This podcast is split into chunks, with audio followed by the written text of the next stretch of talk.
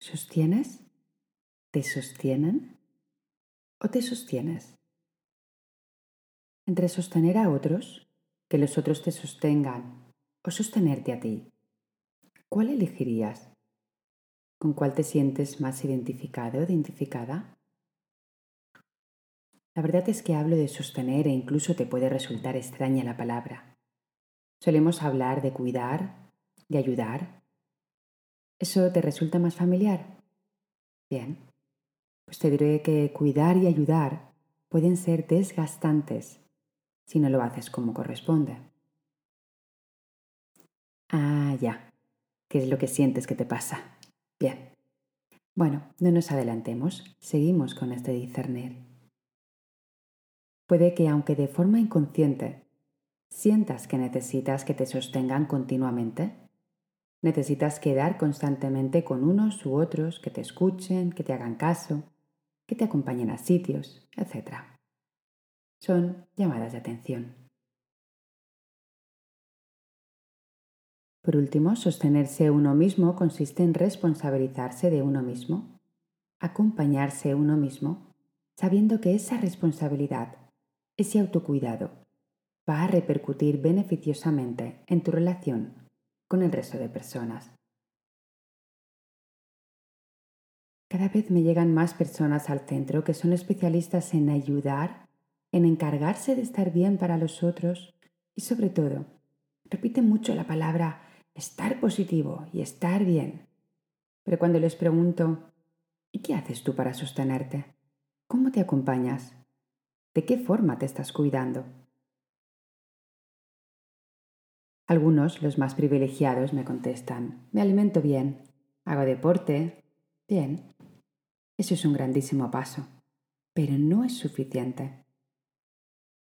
Todo esto puede ser un acto muy externo si no lo valoras, si no lo sientes realmente como un acto interno de amor hacia ti. ¿Cómo te amas a ti? ¿Cómo te permites ¿Desde dónde te abrazas? Es que no me han enseñado. Mm.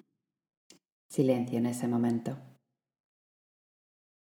Pues eso es lo que nos pasa, queridos. Desde mi experiencia y mi sentir te digo que tu propio acompañamiento y sostén no es egoísmo. Te lo repito, no es egoísmo. Es lo más responsable y solidario que puedes hacer en el mundo, dijo Gandhi. Conviértete en el mundo en el que quieres vivir. Sé la representación de aquello que admiras y amas. Que esa sea tu huella y el punto de partida es mirarse, amarse, abrazarse, revisar las zonas oscuras y no caer en la trampa del que todo el día necesita estar cuidando para salvar el mundo, para hacerse notar, o el caso opuesto de la misma cuerda, el que necesita todo el día ser salvado por alguien que le atiendan, que le escuchen, que le miren, que le mimen, que le hagan.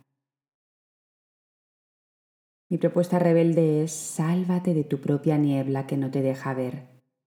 Ábrete al sentir y responsabilízate de ti. Brilla como el faro que eres y conviértete en la inspiración para los demás. Desde ahí sostienes el acercamiento de los otros verás cómo también te sostiene enormemente. Es el gran regalo. Y lo más importante, habrás aprendido a responsabilizarte, a verte y a sostenerte. El estar positivo, el estar bien para los otros no debe ser en detrimento de estar desgastándote tú. Todo lo contrario, desde tu bienestar compartes e irradias a los otros. Recuerda, no podemos dar lo que no tenemos. Entonces, ¿qué estás dando? ¿No es una puesta en escena? ¿O no debería serlo? Es más una conexión real y profunda con uno mismo y desde esa abundancia real que uno es, se comparte. Así que me parece que vamos a tener que seguir entrenando más intensamente con nosotros mismos para ofrecer la autenticidad que somos, y muchos aún no hemos logrado desde aquí, desde mi autenticidad, desde mi autocuidado y la perseverancia amorosa que me acompaña allá donde voy, te deseo un maravilloso día de presencia, sosteniéndote, acompañándote y rodeándote de quien sientes que verdaderamente también te sostiene. Seguimos.